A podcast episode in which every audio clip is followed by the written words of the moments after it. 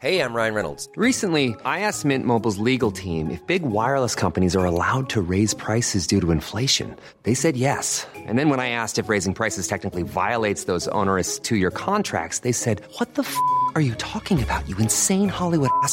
So to recap, we're cutting the price of Mint Unlimited from $30 a month to just $15 a month. Give it a try at mintmobile.com slash switch. $45 upfront for three months plus taxes and fees. Promo for new customers for limited time. Unlimited more than 40 gigabytes per month. Slows. Full terms at mintmobile.com.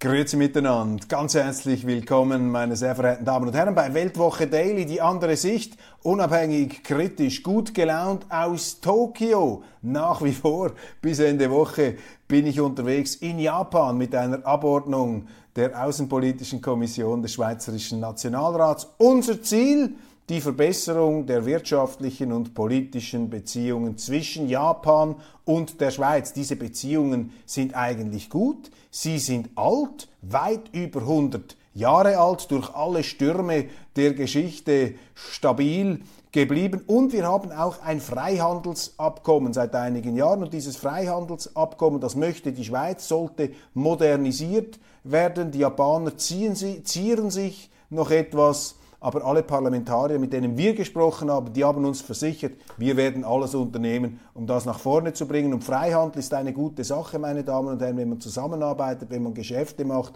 dann sinkt die Neigung, gegeneinander Krieg zu führen. Ist nicht eine Vollkasko-Versicherung, aber doch eine wichtige Hemmschwelle. Wenn man gegenseitig sich reich machen kann, bringt es tatsächlich rational gesehen wenig, sich da zu beschießen oder in Feindschaft zu belagen. Deshalb Freihandel für mich ein zivilisatorisches Grundprinzip, etwas, was man unbedingt verteidigen muss. Und die Schweiz lebt ja vom Freihandel. Wir müssen uns bewusst sein, die Schweiz ist zu klein, um bei sich selber stehen zu bleiben. Wir mussten wirtschaftlich immer raus. Wir haben, auch als wir noch keine Exportprodukte hatten, hatten wir uns selber exportiert als Söldner, als Reisläufer, als, als Kämpfer. Und man hat dann mit der Zeit die Schweiz aus der Armut heraus eine sehr erfolgreiche Exportindustrie entwickelt.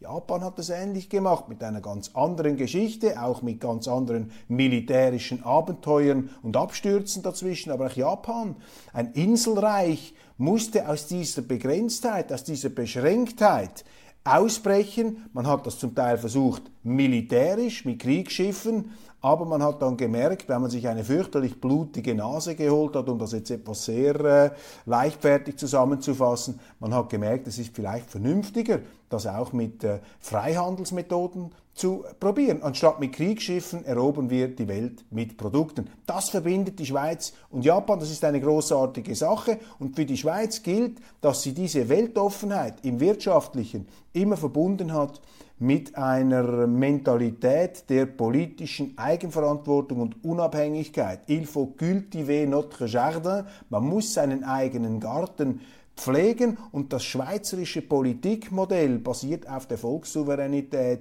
auf der Demokratie, auf der direkten Demokratie. Das heißt, die Bürger stehen im Zentrum, die Kantone und nicht die Politiker, nicht die Zentrale in Bern. Und diese Unabhängigkeit, diese politische auch Selbstbezogenheit, die ist die Voraussetzung, diese Ungebundenheit, könnte man sagen, die politisch-institutionelle Ungebundenheit unseres Landes ist natürlich eine Voraussetzung dafür, dass wir wirtschaftlich extrem weltoffen sind. Ein Aspekt davon ist die Neutralität, die immerwährende bewaffnete, umfassende. Wenn Sie neutral sind, wenn Sie sich nicht einmischen in die Konflikte Dritter, ja, da sind Sie für alle ein akzeptabler Partner, sowohl ein Geschäftspartner wie auch ein Friedenspartner, ein Vermittler. Das ist das Erfolgsrezept der Schweiz und lassen Sie sich da nicht einreden, dass es einen Widerspruch gäbe zwischen wirtschaftlicher Weltoffenheit und politischer Unabhängigkeit, die eben davor zurückschreckt bzw. zögert oder Nein sagt, sich institutionell irgendwo einflechten zu lassen. Denn dann sind die Schweizer gebunden, dann können wir uns nicht mehr frei bewegen, dann können wir nicht mehr mit denen und mit denen zusammengehen, dann sind wir auch Teil dieser Fronten und dieser Konflikte. Das haben wir immer nach Möglichkeit vermieden. Das kann man nicht immer 100% vermeiden, aber man hat es zumindest versucht. Die Schweizer Außenpolitik ist die Geschichte des Bemühens, einen größtmöglichen Handlungsspielraum für unser Land, für unsere Unternehmen, für unsere Bürger zu gewährleisten und nicht den Staat da in irgendwelche internationalen Verstrickungen hinein zu katapultieren. Und deshalb ist es eben so wichtig, dass sich die Schweiz, dass sich die Schweizer Politik für Freihandel einsetzt. Und das Erfreuliche ist, dass in so einer Delegation, wo ja unterschiedliche Parteien dabei sind, dass sowohl die Linken wie auch die Rechten, beide Seiten und auch die Mitte, dieser politische Nichtort muss auch erwähnt werden, die Mitte, links und rechts, sie alle sind dafür, den Freihandel nach vorne zu bringen. Das ist der Pragmatismus, das ist auch das Schöne an der Schweiz, dass man sich doch noch über alle Differenzen bei ein paar Punkten einig ist, wenn auch nicht 100 Prozent einig. Innenpolitik, da ist natürlich das Ereignis des Tages, die Kandidatur, die überhaupt nicht überraschende, die erwartete Kandidatur des Zürcher SP-Ständerats Daniel Josic. Er möchte das Frauenticket aufknacken. Er widersetzt sich der Absichtserklärung der Parteileitung. Sie hat gesagt, wir machen ernst mit der Frauenförderung.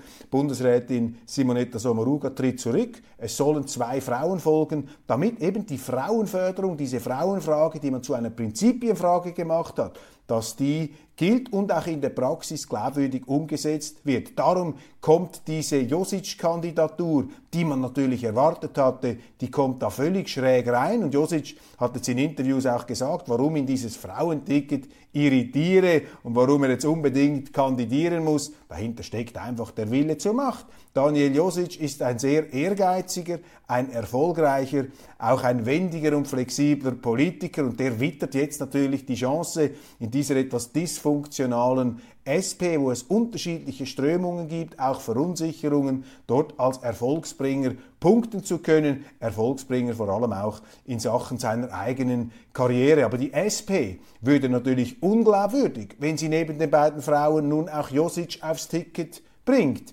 Denn ja, ist jetzt die Frauenfrage so wichtig, so prinzipiell, oder ist man sofort bereit, darauf zu verzichten, wenn da ein aussichtsreicher Kandidat sich zur Verfügung stellt, von dem man sich irgendetwas verspricht? Also dieser Wille zur Macht, den Josic auszeichnet, äh, den sollte die SP, wenn sie glaubwürdig sein will und wenn sie glaubwürdig bleiben will, nicht unbedingt an den Tag legen. Wobei bei den Sozialdemokraten weiß man nie, da ist die Flexibilität groß. Wir haben es in Deutschland gesehen, dort hat die SPD gegen ihre tiefsten inneren Überzeugungen den Kandidaten Olaf Scholz aufgestellt. Die Parteileitung der SP war phasenweise gar nicht sicher, ob man Scholz überhaupt noch zum, als zur Sozialdemokratie zählen darf, weil sich die natürlich auch ideologisch verrammt haben. Man hat ihn gebracht, weil man gedacht hat, mit dem Scholz, auch wenn wir uns inhaltlich komplett von ihm unterscheiden, haben wir größere Chancen, diese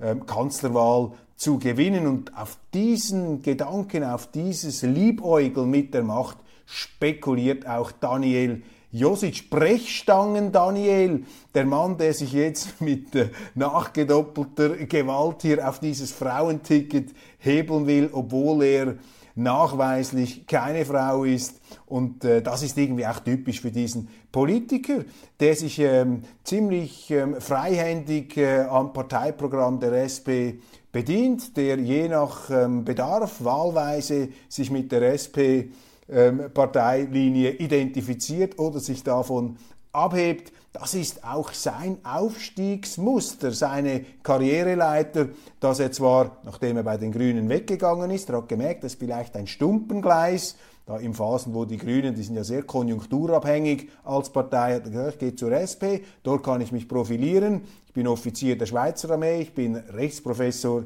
in Zürich, ich habe einen bürgerlichen Habitus und mit der SP habe ich dann gewisse linke Wähler, aber mit meiner bürgerlichen Aura kann ich auch noch ein paar Rechte abholen. Es ist ja auffällig gewesen, dass sich Daniel Josic in den letzten Jahren marketingmäßig immer mehr verbürgerlicht hat. Seine Anzüge wurden immer eleganter, immer dreiteiliger, wie ein Fabrikdirektor oder der Chef einer großen Anwaltskanzlei ist er da aufgetreten, überhaupt nicht mehr in diesem WG-Kleiderstil des typischen SP-Vertreters in Bern und äh, da hat man schon gemerkt, dass Daniel Josic sich zu höherem berufen fühlt. Brechstangen Daniel, der sich natürlich von einer Frauenquote nicht daran hindern lassen möchte, seine karrieristischen Wunschziele zu verwirklichen. Die Bürgerlichen mussten sich einfach die Frage stellen, wie authentisch ist eigentlich Daniel Josic als Anzug tragender Bürgerlicher in Anführungszeichen. Es gibt viele Kritiker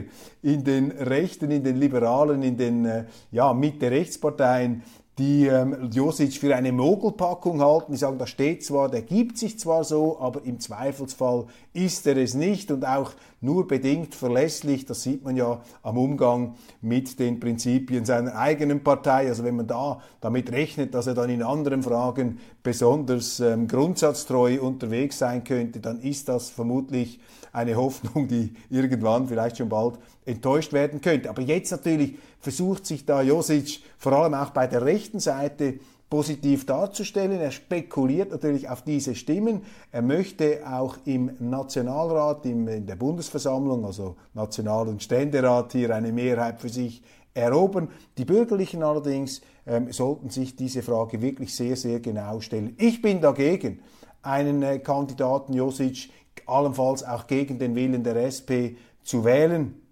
Denn ähm, das bringt einfach nichts, wenn man gegen den Willen einer Partei einen Kandidaten bringt. Wenn jetzt die SP ihn aufstellt, auch wenn sie ihn eigentlich gar nicht aufstellen dürfte, aufgrund des Frauenförderungsgedankens, dann werden sich die einen oder anderen schon fragen, ja, werde ich den jetzt bringen oder nicht?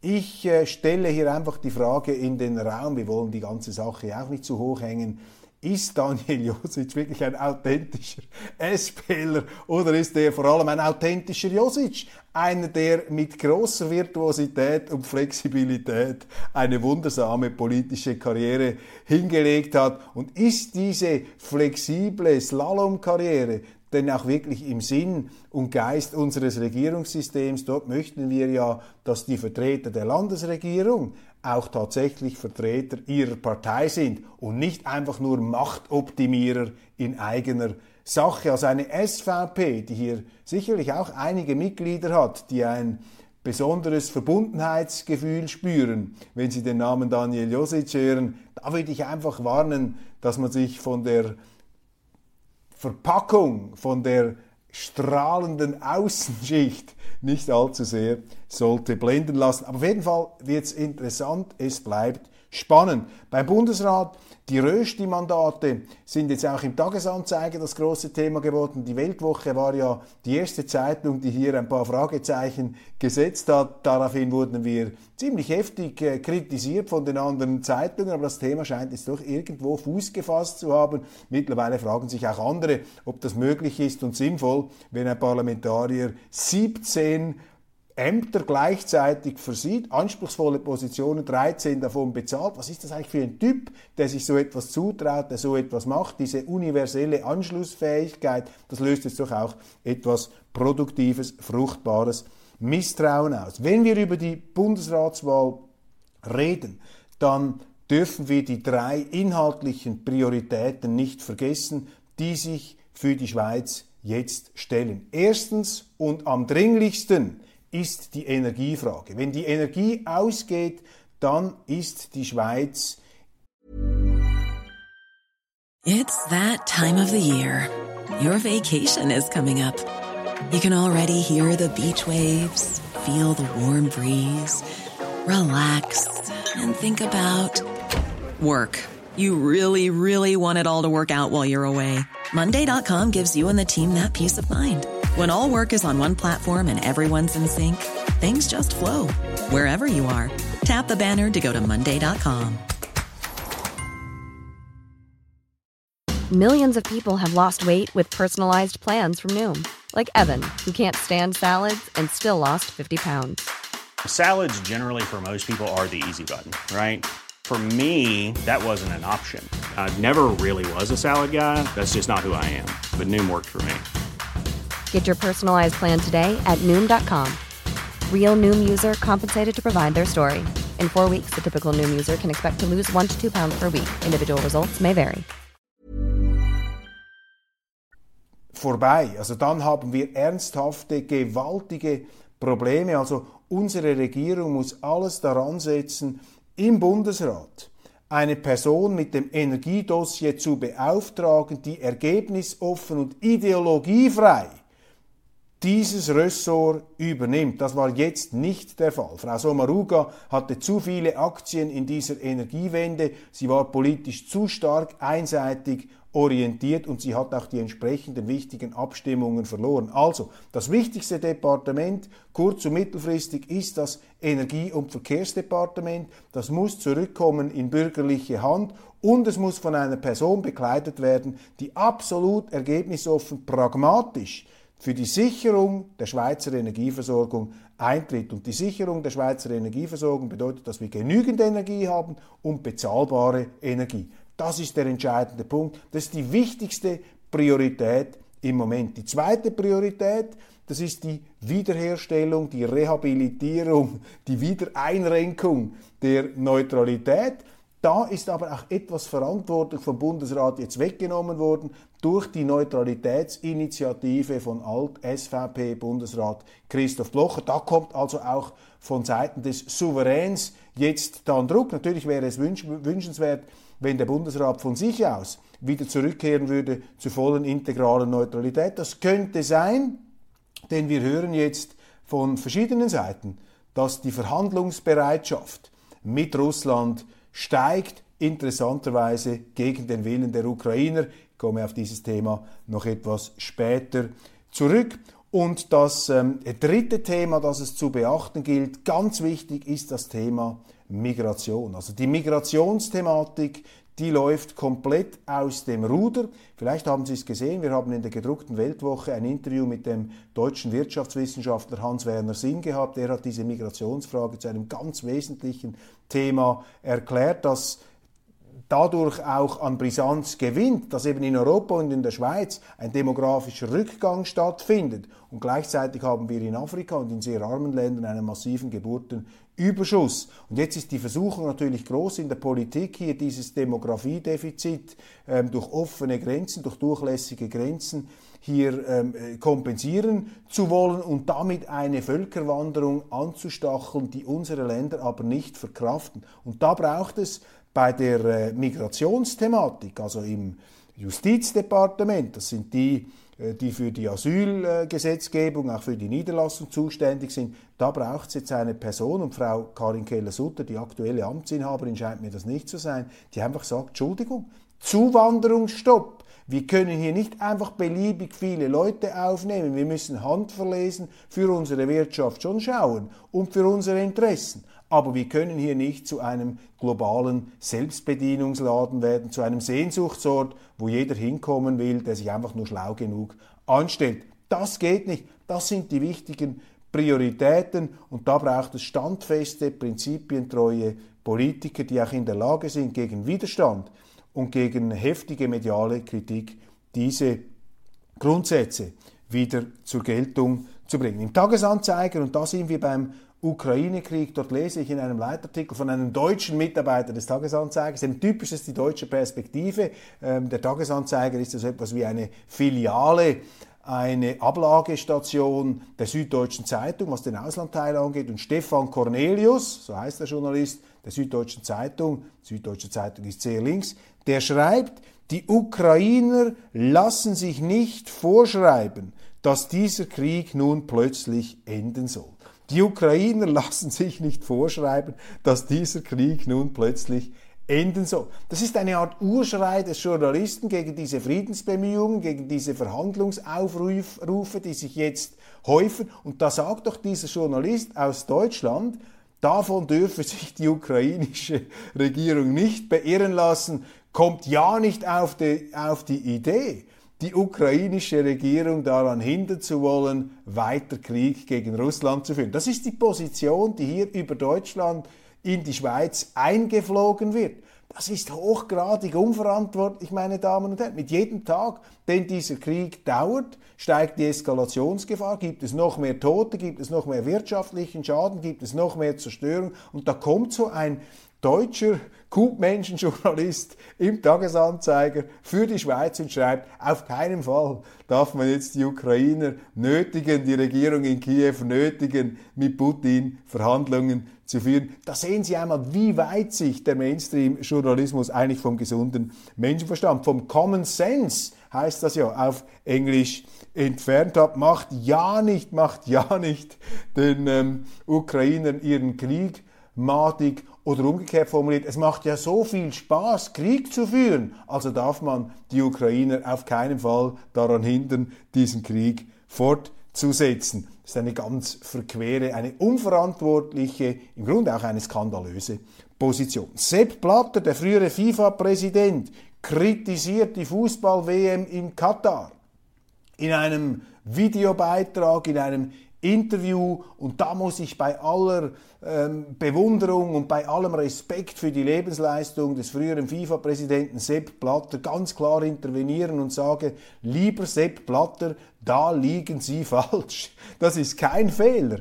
Die Fußball-WM in Katar ist doch etwas Großartiges, denn eine Fußball-WM kann ja nicht einfach nur in Europa, in Amerika oder in England stattfinden, sondern sie muss weltweit stattfinden. Das ist doch die blattersche Idee des Fußballs, 360 Grad, die ganze Welt lässt sich dort unterbringen, eben auch Katar, auch die arabische Welt. Und für mich war das ein Geniestreich, dass man ausgerechnet dann, als sich weltweit auch der Unmut gegen den Islamismus, der berechtigte Unmut gegen den Islamismus ballte und damit auch den Islam, die islamische Kulturgemeinschaft insgesamt in Mitleidenschaft zog. Ausgerechnet dann hat die FIFA mit einem genialen Befreiungsschlag, ich überschätze das vermutlich, in seinem Zustandekommen, vielleicht war es auch nur Zufall oder eine Folge besonders äh, gewiefter Interessen- und Kuvert-Politik. Auf jeden Fall hat die FIFA doch da mit dem Entscheid der Kongress die WM an Katar zu vergeben, ein wunderbares Ventil geschaffen und auch eine Anerkennung. Und dass Sepp Blatter hier jetzt plötzlich diesen Entscheid rückwirkend kritisiert, da steht er aus meiner Sicht für einmal schräg in der Landschaft. Klimatourismus nach Ägypten, nach Sharm el-Sheikh Boris Johnson, der frühere britische Premierminister, ist dort auch aufgekreuzt. Wir wissen nicht, wie er genau hingekommen ist, ob mit einem Schiff, mit einem Privatjet oder einem Schlauchboot. Ihm ist alles zuzutrauen. Aber was um Himmels Willen hat Boris Johnson an der Klimakonferenz in Sharm el-Sheikh zu tun? Das ist Symbolpolitik, die einen misstrauisch machen muss bei allen Qualitäten, die Boris Johnson zweifelhaft besitzt und die man ihm allerdings im Medienmainstream nicht attestieren möchte. Die Stadt Zürich befreit die Langstraße. Lesen wir, sie befreit die Langstraße. Das heißt, sie sperrt die Langstraße, meine Damen und Herren. Die Langstraße in Zürich, wie der Name schon sagt, ist eine lange Straße, die geht durch ein Vergnügungsquartier und auf dieser Straße konnten seit Menschengedenken, seit Journalistengedenken, seit Köppelgedenken immer die Autos frei zirkulieren. Jetzt soll das Ganze beendet werden, das Ganze wird zur Fußgängerzone und die Wortwahl des Tagesanzeigers ist doch hoch entlarvend. Man befreit die Langstraße. Nein, man befreit sie nicht. Man sperrt sie und man arbeitet daran, Zürich in einem Verkehrsbefrü in einen, Entschuldigung, in einen verkehrsberuhigten Ganztagesfriedhof umzugestalten, in der kein Geräusch, kein Motor dieses äh, fremdfinanzierte Öko-Nirvana, diesen mittelalterlich geschützten urbanen Landschaftsgarten noch stören und aufschrecken soll. Wir haben nur noch Fußgänger, keine Autos mehr, alle laufen herum aber wo ist eigentlich das Gewerbe, meine Damen und Herren? Wo ist das Leben? Wo ist der Puls der Großstadt? Also hier zieht eine, ein neues grünes Spießertum ein, eine Kleinkariertheit im Zeichen der Weltbeglückung, der grün-ökologischen Weltbeglückung, die weder grün noch ökologisch ist, sondern vor allem marxistisch und äh, zentralistisch und sozialistisch. Die japanische Mentalität, ich habe es am Anfang angesprochen, hochinteressant. Ähm, wir haben hier unterschiedlichste Gespräche geführt. Auch das Parlamentsgebäude in Tokio besichtigt ein hochaufragendes, festungsähnliches Gebilde im Art Deco neoklassizistischen Stil der 20er und 30er Jahre des letzten Jahrhunderts gehalten. Und wenn man dort durchläuft, dann hat man wirklich noch das Gefühl, dass hier einmal das imperiale Großjapan, das äh, sich phasenweise aufgeschwungen hat, zu einer weltweiten Supermacht zu werden, dann aber fürchterlich abgestürzt ist, dass das da irgendwie noch fortlebt, wenn auch nicht mehr physisch, so nur atmosphärisch. Es gibt allerdings auch interessant ein paar Jugendstilelemente, die dem ganzen äh, Protzbau doch noch so eine Art äh, Leichtfüßigkeit vermitteln. Was fällt auf an den Japanern? Ich bin ja nicht ein Volksdiagnostiker, aber so ein paar Begegnungen. Die Japaner denen, denen wir gesprochen haben, auch das ganze Leben sehr, sehr kontrolliert, zurückhaltend. Alles ist hervorragend vorbereitet bis aufs letzte Komma, bis auf die letzte Sekunde und Minute. Und man würde den Japanern am liebsten immer etwas zurufen, macht mal den obersten Hemdknopf auf, nehmt's mal ein bisschen lockerer, aber die Förmlichkeit, auch die Korrektheit, die ist äh, umwerfend im Wortsinne, die ist sehr, sehr stark ausgeprägt. Ich habe mich dann einfach gefragt, was passiert eigentlich in Japan, wenn etwas nicht nach Programm läuft, wenn ähm, irgendetwas entgleist. Wie steht es um die Improvisations, um die Improvisationskunst in diesem Land? Eine der Fragen, die man sich so stellt. Politisch das Freihandelsabkommen wurde äh, angesprochen. Interessant auch, vielleicht kann ich das in der Zukunft noch etwas einbringen, wie Japan die Welt sieht. Natürlich vor allem äh, aus der Optik, dass man dieses China eindämmen möchte. Das vielleicht auch ein Motiv, wieso sich Japan so stark engagiert gegen Russland. Für mich das Beeindruckendste als Historiker an Japan ist natürlich, wie dieses Land sich äh, immer wieder neu erfinden konnte, auch die äh, Außensicht aufnahm, in der Welt herumgereist ist, um sich von dort das Beste zusammenzustückeln im 19. Jahrhundert nach der von außen aufgezwungenen Modernisierung. Da ist ja dieser ganze Samurai und Feudalstaat zusammengebrochen. Da haben die Japaner gesagt, so kann es nicht weitergehen, wir müssen uns modernisieren. Sind sie nach England gegangen, sind sie nach Deutschland gekommen und dann hat man sich äh, gefragt, welches Verfassungsmodell nehmen wir? Nehmen wir die britische Monarchie mit starkem Parlament oder etwas den Preußenstaat mit der Pickelhaube? Und dann haben sich die Japaner, ein Inselstaat, interessanterweise für das preußische Modell entschieden und auch einen ähnlich tragischen Weg genommen wie die Deutschen zu Beginn des 20. bis ja fast Mitte des 20. Jahrhunderts und auch wie Deutschland haben sich die Japaner dann wieder völlig neu erfunden und sind von einer eben militärischen Großmacht äh, im Konjunktiv oder möchte gern Supermacht, sind sie zu einer real existierenden wirtschaftlichen Supermacht geworden. Sehr, sehr beeindruckend hier dieses historische Beispiel. Alles etwas im Korsett sehr, sehr großer Selbstkontrolle. Darum ist auch alles picobello in Japan. Sie finden äh, kaum Abfälle, nein, keine Abfälle auf der Straße. Es gibt auch keine Mülleimer, in die irgendetwas hineingeschmissen wird. Ich vermute mal, das hat auch damit zu tun, dass die Japaner ein sehr restriktives Zuwanderungsregime haben. Die haben eine ganz andere Politik als die europäischen Staaten. Da herrscht dann nicht die äh, Strategie der offenen Grenzen und der speerangelweitenden Tore.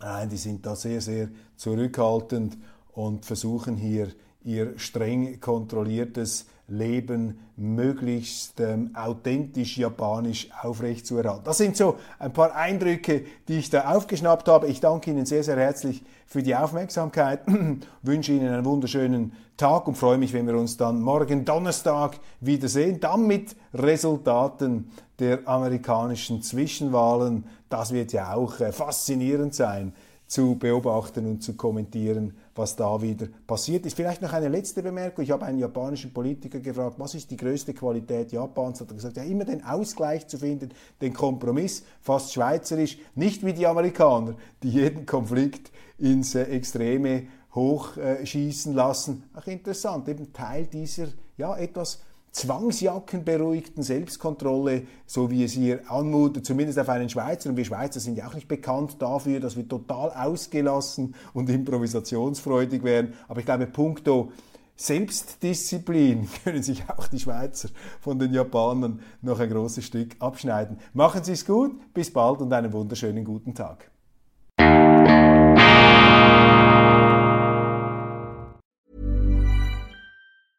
Even when we're on a budget, we still deserve nice things.